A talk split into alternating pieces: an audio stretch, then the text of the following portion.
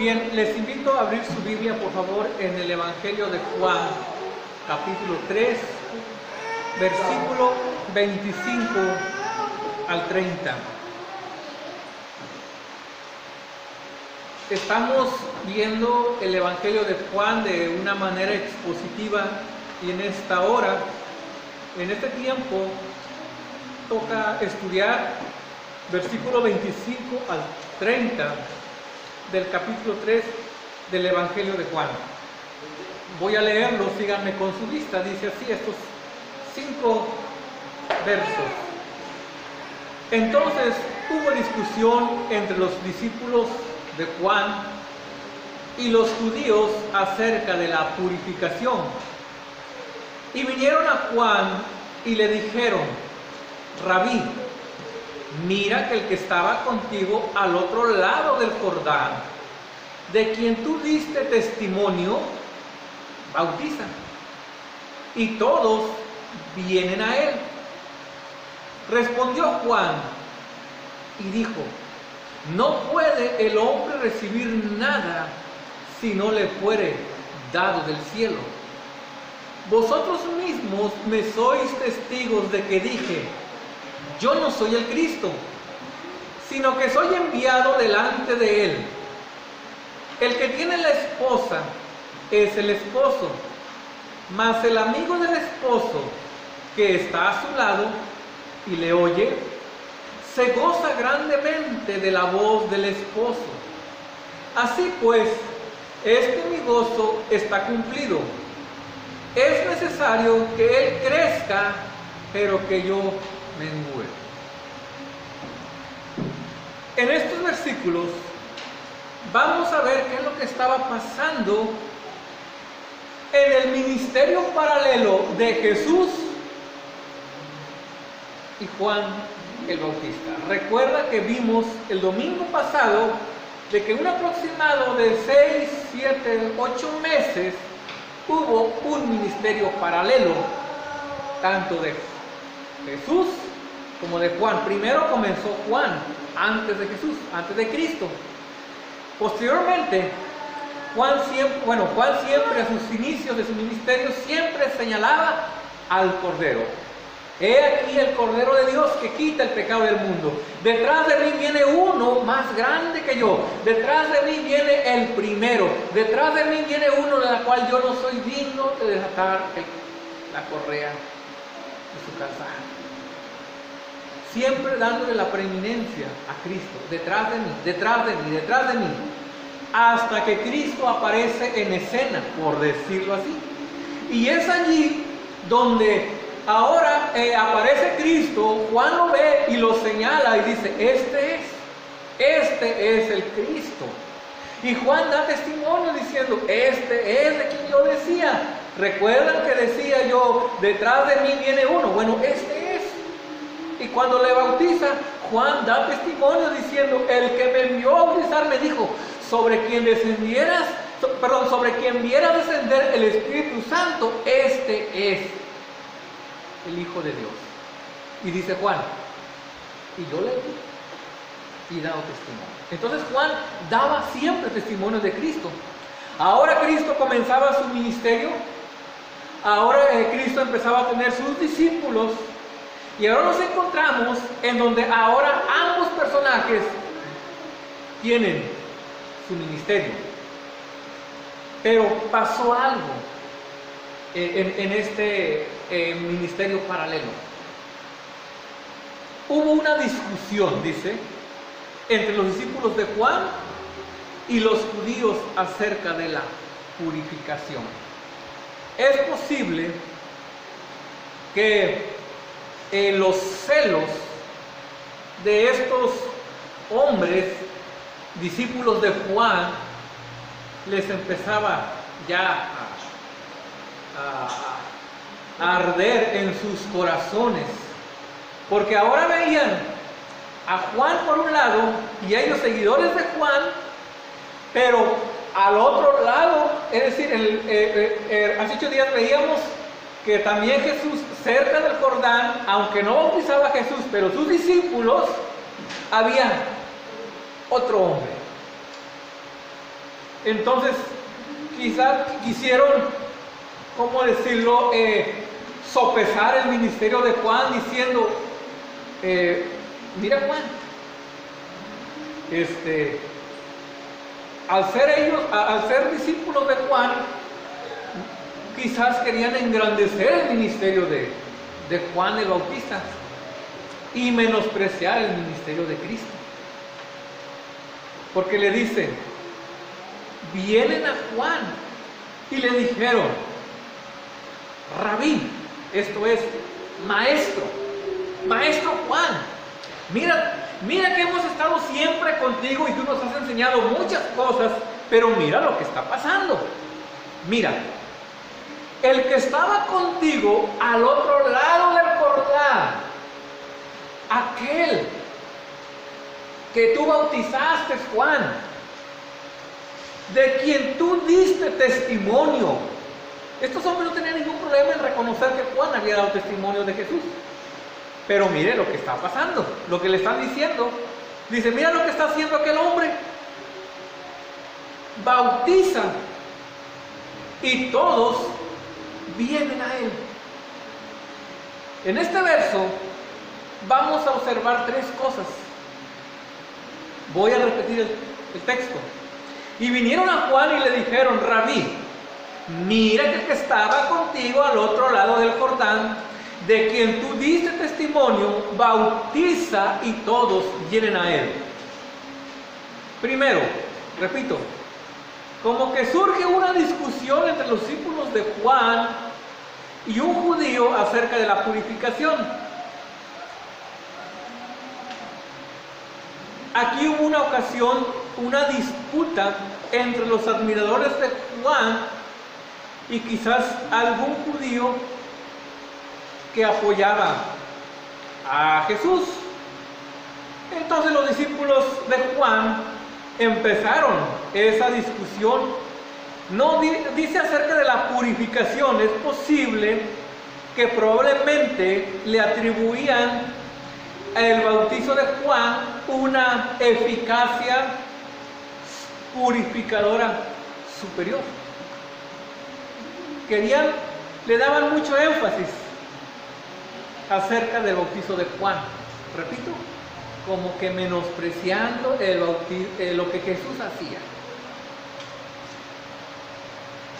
Y estos hombres, estos discípulos pensaban o creyeron que Juan les iba a dar la razón, que les iba, eh, que Juan también iba a ser movido a celo, a envidia también. Pero no, no fue, no fue eso lo que pasó. Con mucho desagrado y por causa de las multitudes que cada vez estaba pasando esto, cada vez más numerosas se reunían en torno a Jesús. Eso es lo que estaba pasando.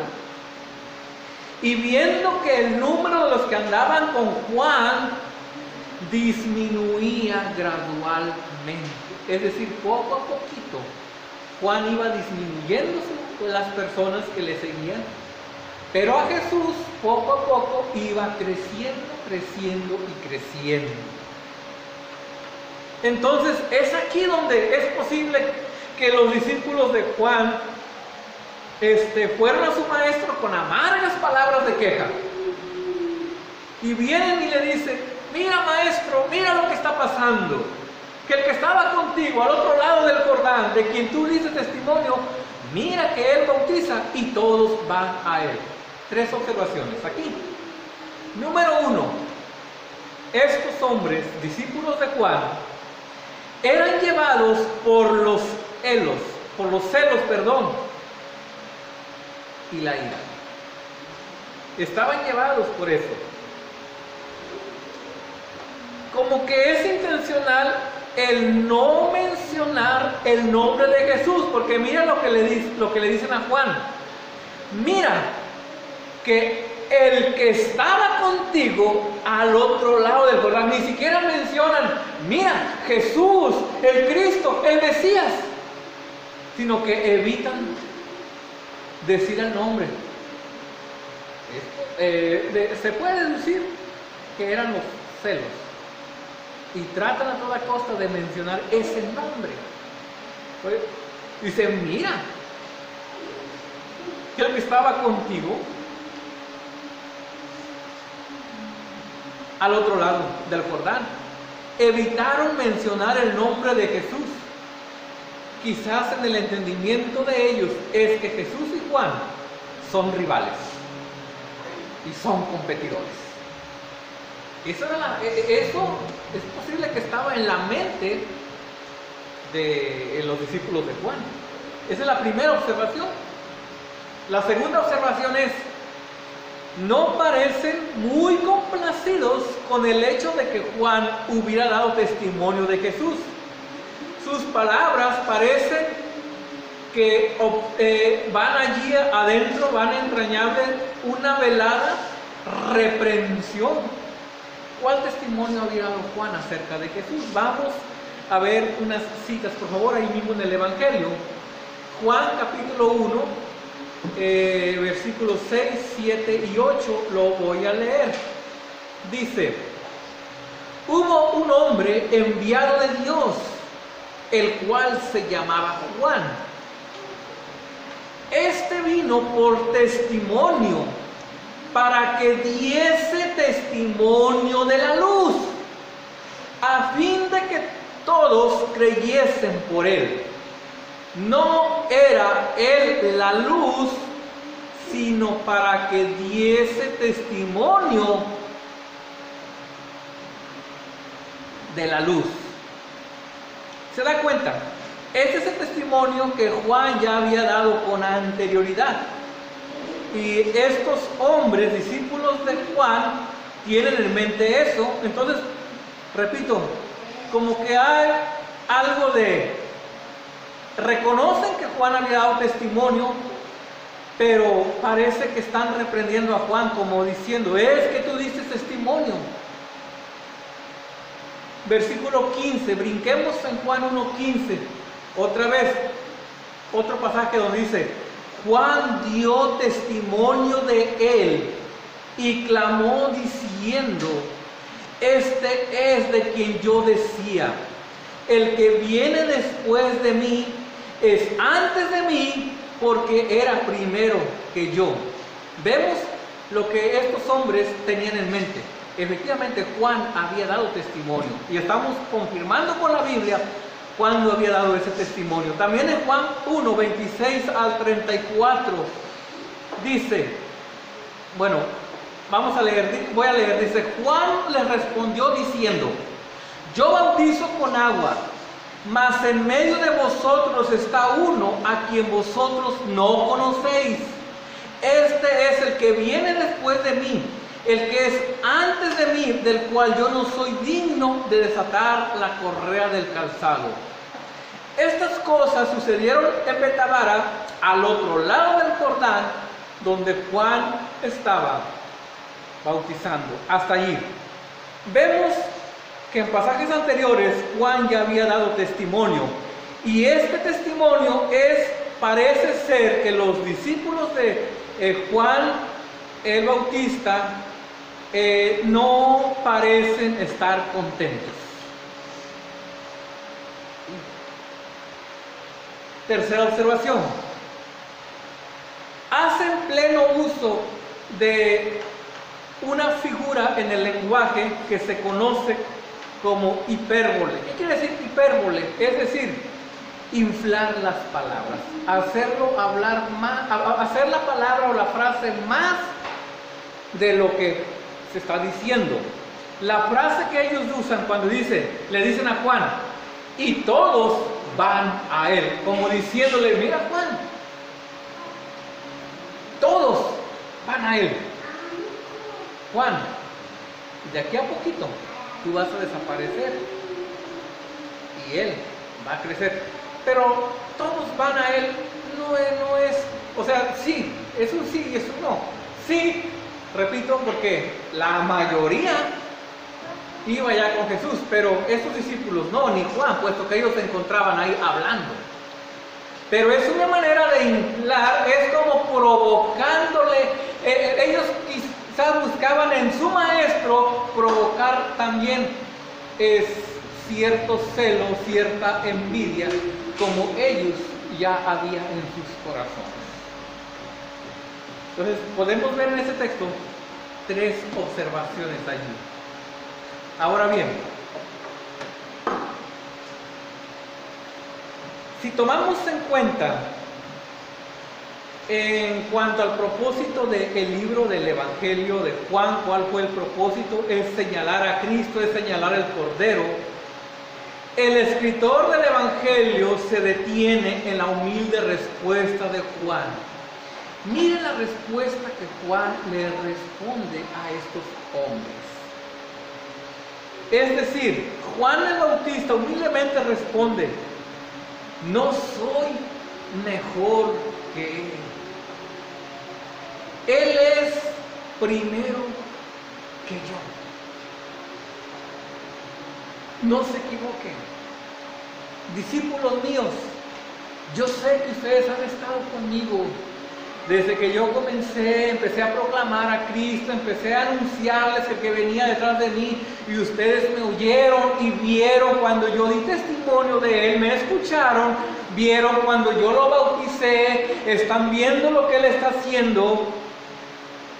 Pero les recuerdo una vez más, Él es el primero. Él es la preeminencia. No peque colocándome a mí, Juan el Bautista, por arriba de Jesús. Es al inverso. Jesús, aunque su ministerio comenzó después, yo solamente soy el que anunciaba que Él iba a venir. Pero Él es el primero. Él es la preeminencia. Él es primero que yo. No estoy encima de Él. La respuesta de Juan, el Bautista, es sorprendente. Nos muestra la humildad y la sencillez que todo hombre de Dios debe tener las características de un verdadero hombre de Dios. Hoy en día no encontramos esas cualidades en los llamados siervos de Dios donde quieren ese título con letras de oro a sus espaldas. Y casi, que les que les hagan pasillo cuando van entrando. No tiene nada que ver. Él humildemente y sorprendentemente dice,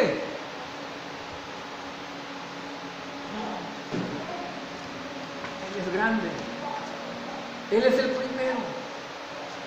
Yo les dije, yo no soy nada. Yo no soy digno ni siquiera de inclinarme, amarrar su mujer o llevar su calzado.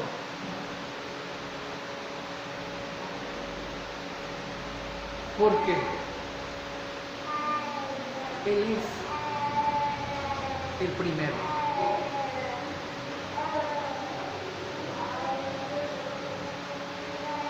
La respuesta de Juan es esta. No puede el hombre recibir nada si no le es dado del cielo. Me voy a quedar un ratito en, este pasaje, en esta frase. No puede el hombre recibir nada si no le es dado del cielo. Le está diciendo, eh, en la respuesta le está diciendo, ah, lo que ustedes ven que yo soy, lo que ustedes piensan y creen que yo soy, su maestro, su guía, su instructor. Sí lo soy. Por supuesto que lo soy. Pero lo soy no porque yo quiero hacerlo, no porque a mí me nació serlo, no es para que yo me engrandeciera, me exaltara delante de ustedes. Yo soy lo que soy porque lo he recibido del cielo. No puede el hombre recibir nada si no le fuere dado del cielo. Lo que soy o lo que somos, dice Juan el Bautista, somos, podemos decir, por la gracia de Dios, soy lo que soy, como lo dice en otro pasaje. Entonces, todo lo que tengo, todo lo que soy, dice Juan, es porque lo he recibido del cielo. Cristo es enviado del cielo, recibió del cielo el poder y está ejerciendo ese ministerio con ese poder. Yo, que también soy lo que soy, lo recibí del cielo. Si yo no hubiese recibido del cielo esto, si no me fuera dado del cielo, ustedes ni me conocieran ni yo existiese. Estoy como parafraseando lo que Juan está diciendo. Todo lo que somos, lo somos. Porque nos es dado del cielo. Todo lo que el hombre reciba, y vamos a ver pasajes ahorita, donde eh, si el hombre en la tierra tiene poder, hablando de los gobernantes, de los reyes, de los príncipes, hablando también de los, del intelecto del hombre, las capacidades que el hombre tiene, todo lo que el hombre es, todo es, no, no lo tuviera si no le fuera dado del cielo, concordando con Juan 6:65, palabra del Señor Jesucristo. También Jesús afirma esto, dice, y dijo, por eso os he dicho, que ninguno puede venir a mí si no le fuere dado del Padre. Jesús hablando acerca de la bendita elección de la salvación del hombre. Jesús diciendo, ningún hombre puede venir a mí, ningún hombre puede venir. Hay otro pasaje de Jesús cuando dice, venid a mí, todos los que estáis cansados y cargados, y yo os haré descansar. Sí, pero es el Espíritu Santo quien convence al hombre de su pecado, de su maldad, que le hace ver al hombre tal cual es y lo atrae a Cristo. Y Cristo está afirmando diciendo, ninguno puede venir a mí. Si no es por la bendita elección del Padre, que en el pasado lo eligió, y es por eso que ahora viene.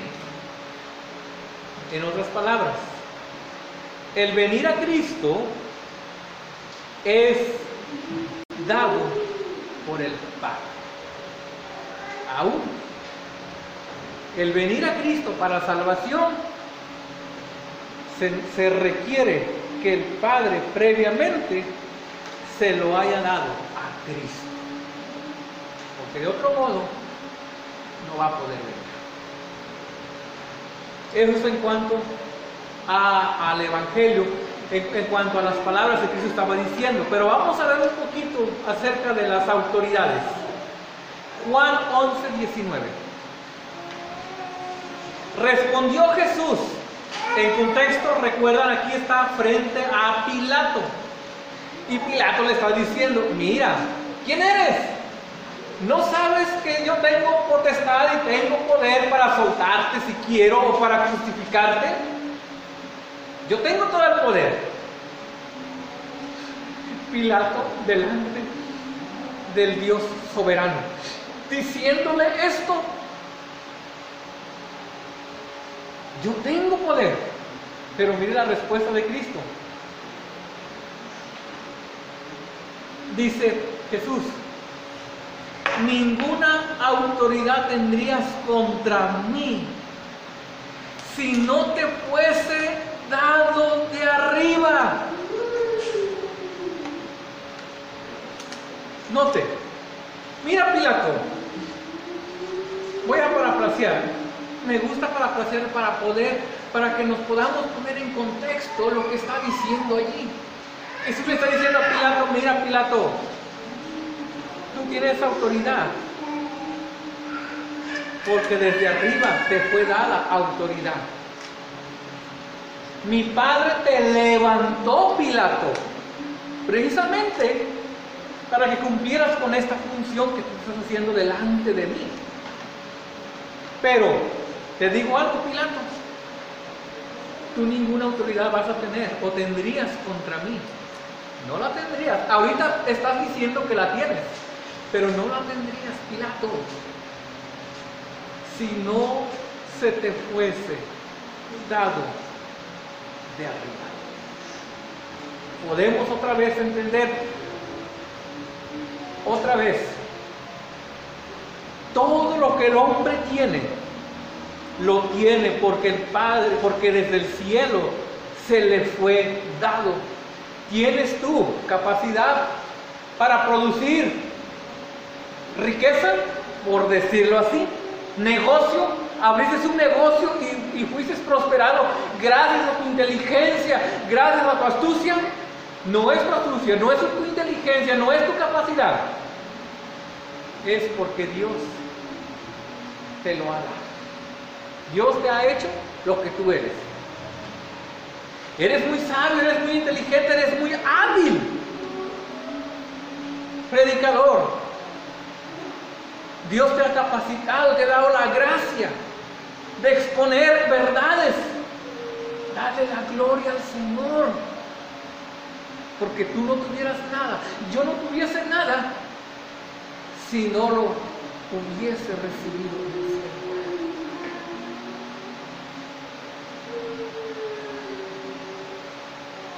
Eres un hombre, permíteme decirlo así, tonto. Dices, a mí no se me da.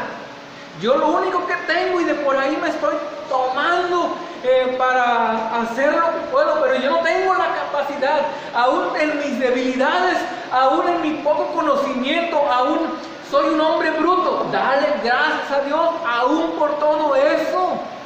¿Qué tienes?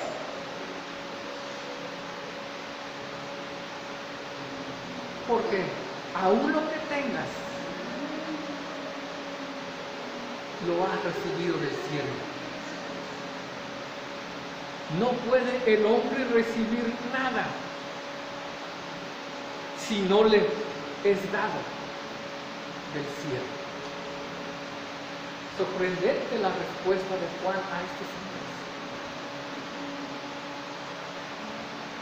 Yo lo que soy, lo soy porque me lo han dado de arriba. Y también el eh, Pablo dice allá en 1 Corintios 4, 7, hablando de, dice, porque ¿quién te distingue? Preguntas retóricas. ¿O qué tienes que no hayas recibido? Y si lo recibiste, ¿por qué te glorías como si no lo hubieras recibido? Dice Pablo, todo lo que tú tienes, lo tienes porque lo has recibido. No, es que yo he trabajado mucho, yo me he esforzado, yo tengo lo que tengo porque gracias a mi capacidad, a mi intelecto, tengo esa habilidad. Dice Pablo, eh, espérate, espérate. ¿Qué tienes? Que no lo hayas recibido. ¿Quién te dio la vida?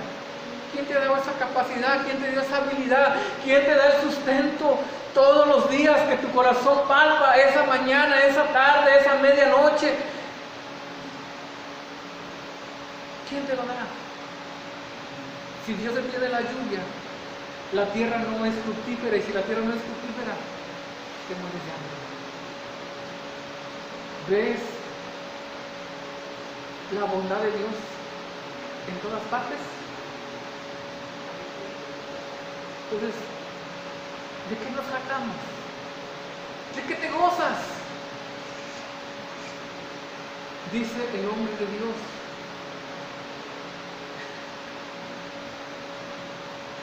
Ustedes me ven, soy lo que soy, pero porque lo he recibido del cielo.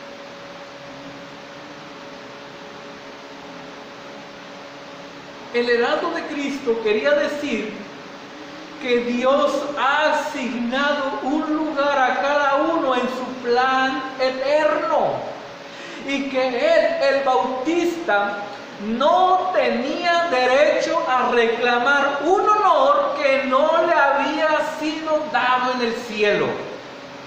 Una vez dado, así permanece, como indica el tiempo del verbo original.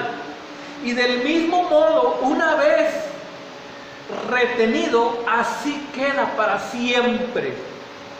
En lugar de quejarse por el éxito de Jesús, los discípulos de Juan debían haberse alegrado de que la obra del Bautista se estaba cumpliendo y la naturaleza de aquella obra ya se había indicado claramente.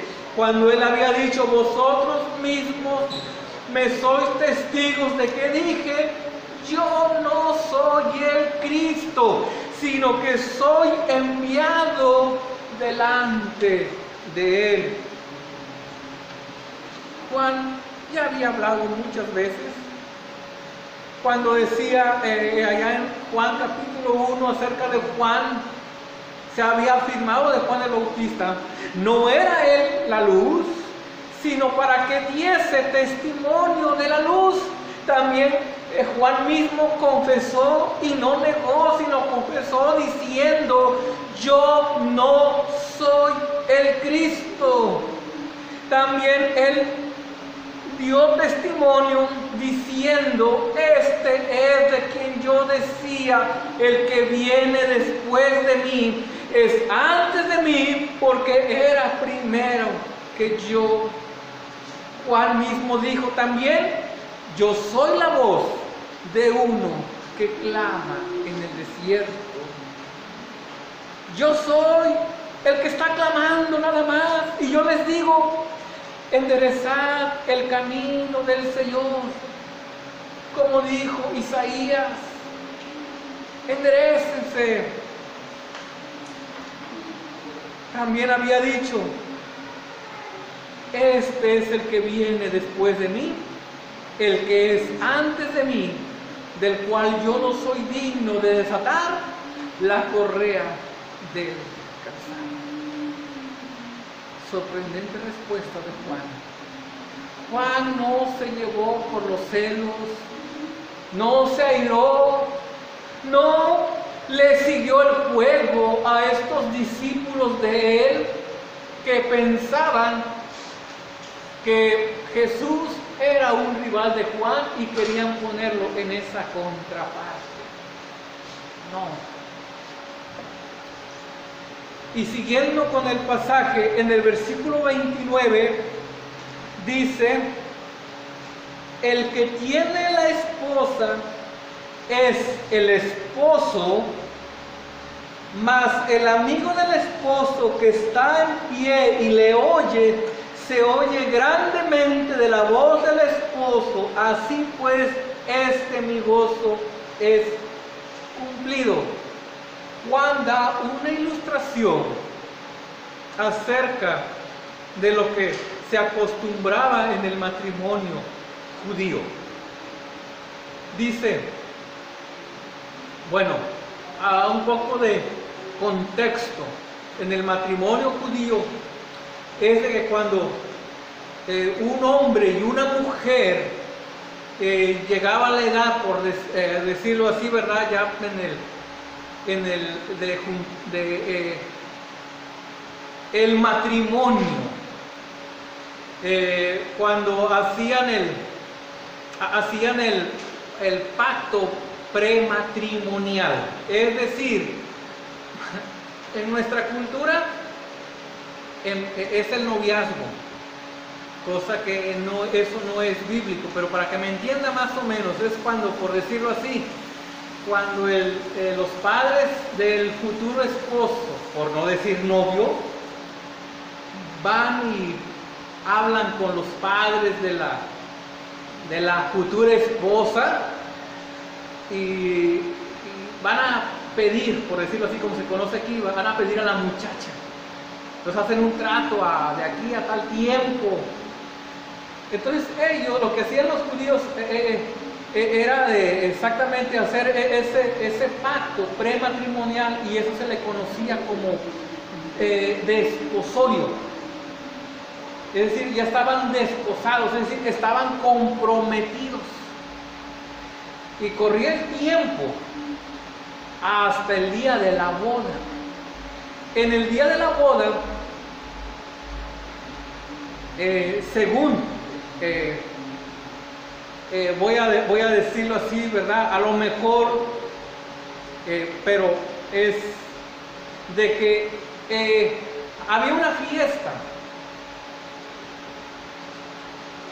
y los padres del, del esposo, conjuntamente con el esposo, iban a la casa de la esposa y había una algarabía por todas las calles de, Jerusalén, de Jerusalén por decirlo o en la costumbre judía, en el lugar donde ellos se encontraban.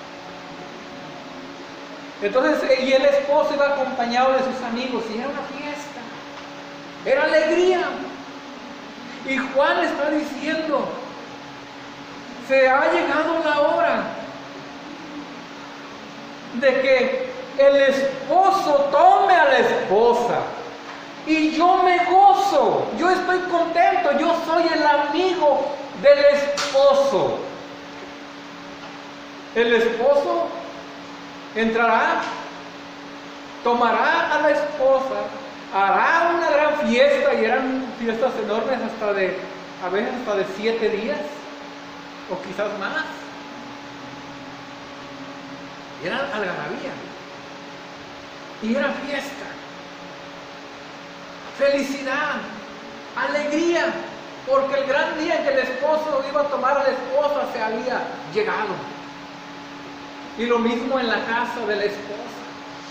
Felicidad. La, la esposa con sus amigas felices que allá van a entregar la ilustración de las diez vírgenes. Ha llegado el esposo y ahí está la esposa, la futura esposa. Está listo, preparado. Prepárense. Porque el esposo está tocando la puerta para entrar.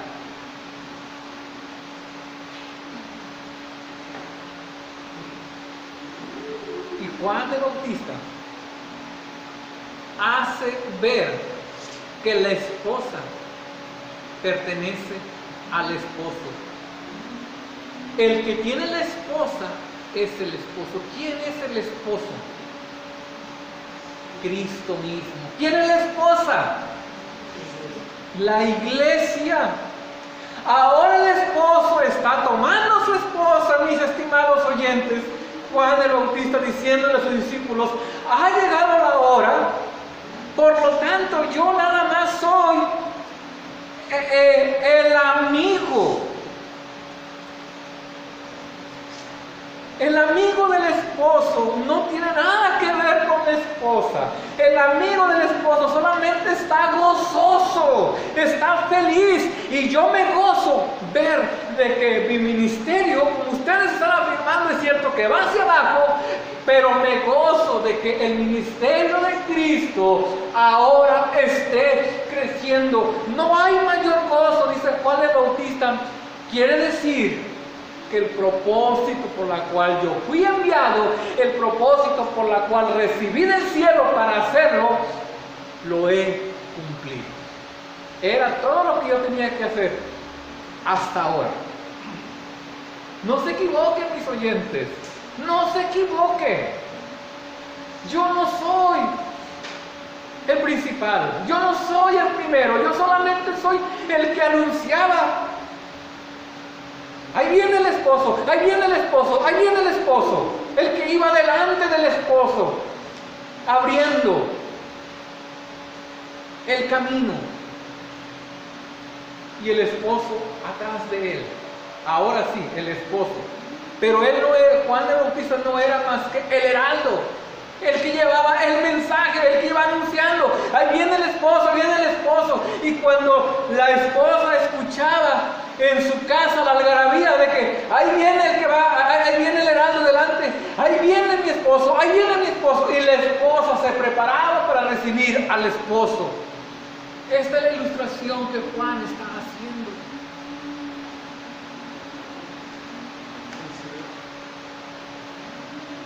Cristo es el esposo y su pueblo es la esposa. La esposa pues debe ser llevada al esposo. Esto es exactamente lo que Juan había estado haciendo. Siempre señalaba hacia el Cordero de Dios, esperando que muchos lo seguirían. Mas el amigo del esposo que está a su lado dice, y le oye, yo escucho lo que está pasando, Jesús es mi amigo, Él es el esposo, yo solamente soy el amigo, yo le escucho, yo escucho lo que Jesús está, a lo que el esposo, cómo se está gozando, dice, le, escucho, le, le oía, se goza, el amigo se goza grandemente al oír la voz del esposo. Esto es lo que le estaba pasando a Juan. Del mismo modo, que el amigo del esposo que está a su lado escuchando se alegra cuando el esposo proclama su gozo al recibir a la esposa.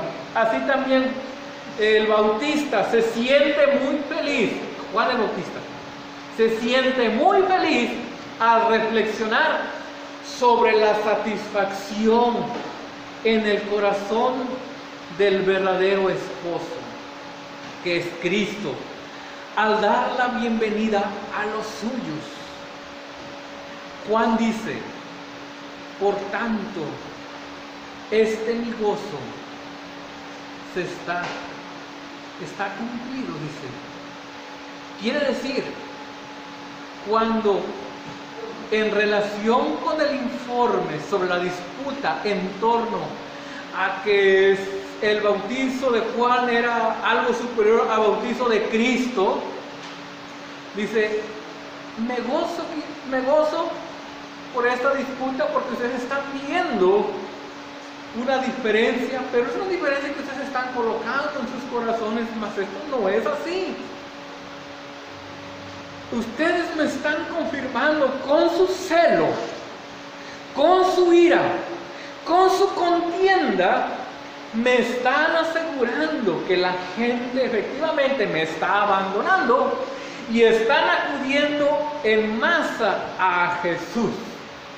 Me gozo de este informe. Dice, mi copa se está desbordando de felicidad. No tengo yo mayor gozo. Me alegro, mis estimados discípulos diciéndole Juan el Bautista, me alegro por su informe, me da pleno, me da plena satisfacción, me da pleno gozo, siento gozo de que he hecho lo que tenía que hacer.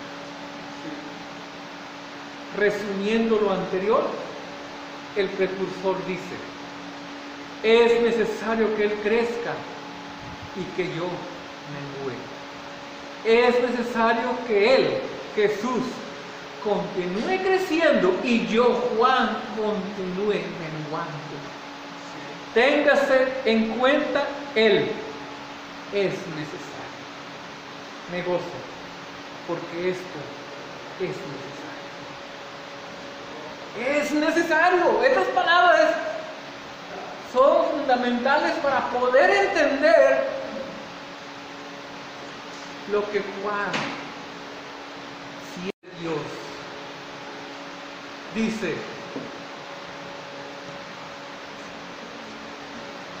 Es necesario porque esto está de acuerdo con el plan soberano de Dios en el plan eterno. ¿Para qué sirve un heraldo cuando el rey ha llegado? ¿Para qué sirve? El rey ya está presente. El, heraldo ya no hace falta. Tenía una función, anunciar la llegada del rey. Pero una vez llegado este, cesa. ¿Por qué tenía que continuar las multitudes alrededor del precursor si éste ya había cumplido su obra? Una vez concluida su responsabilidad, era preciso que todos se fueran, que todos sigan al rey, que se den cuenta de que su origen es glorioso y que es portador de un glorioso mensaje. De acuerdo a Isaías 41 al 11, hablando de el mensajero. Dice Juan, váyanse, vayan. Es necesario. Síganlo a él. Él es el primero. Yo me doy por bien servido. Yo me doy por satisfecho de haber portado un glorioso mensaje. ¿Y cuál era el glorioso mensaje de Juan? Que este era el Cordero de Este es el Cordero de Dios. Haber anunciado eso, dice Juan el Bautista, me doy por satisfecho. No tengo más que decirles. Hasta aquí concluyo con esta exposición de estos versículos acerca de es necesario que Él crezca y que yo mengue. Oremos. Bendito Padre Celestial, gracias por tu palabra.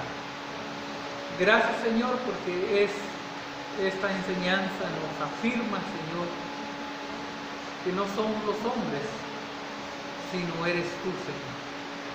Nosotros somos los mensajeros como Juan el Bautista, pero tú eres el Rey de Reyes y Señor de Señores. Tú eres el Salvador al cual nuestros labios deben de pronunciar siempre. Gracias, Padre bendito. En Cristo Jesús oramos. Te damos gracias. Amén.